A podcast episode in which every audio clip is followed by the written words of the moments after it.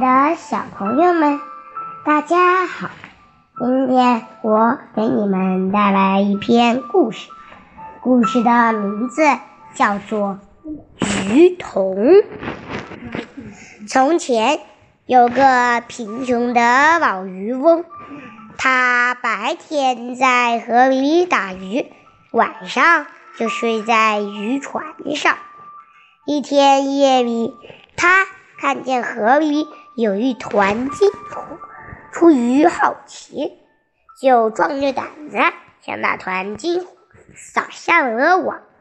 不一会儿，他拉上网一看，原来是一个白玉鱼盆，鱼盆底上刻着一对小金鱼，还有一朵荷花，荷花上坐着一个扎小辫。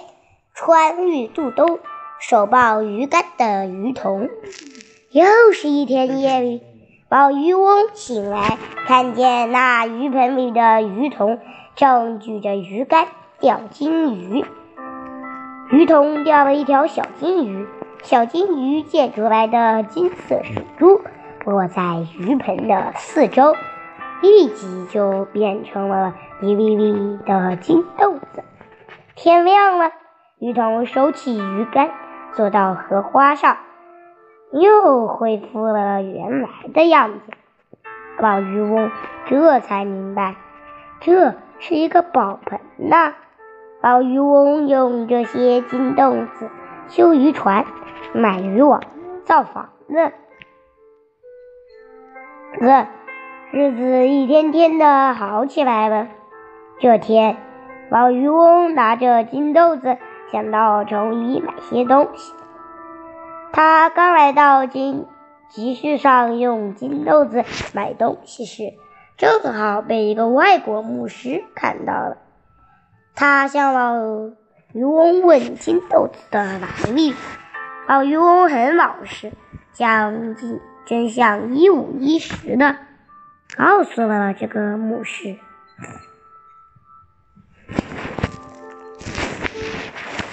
第二天，杨牧师就勾结玄官，派两个当差的把老渔翁抓到县衙，要他交出鱼盆，还说这鱼盆是杨牧师的宝贝。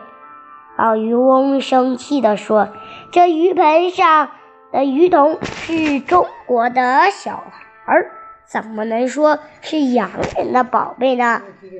杨牧师恼羞成怒，让官兵去抢鱼盆。老渔翁气愤地说：“我就是把它摔碎了，也绝不能让它落入你们的手中。”说完，就把鱼盆狠狠地向地上摔去。谁知鱼盆一碎。鱼童竟然活了！鱼童甩起鱼钩，钩勾住了杨牧师，把他甩到天边去了。然后鱼童把鱼竿一晃，县官还以为是鱼童要来勾他呢，吓得白眼一翻，昏死去了。这时，鱼童跳回鱼盆的碎片里。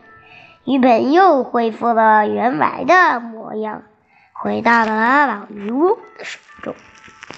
好了，今天的故事就到这里，让我们下期再见，拜拜。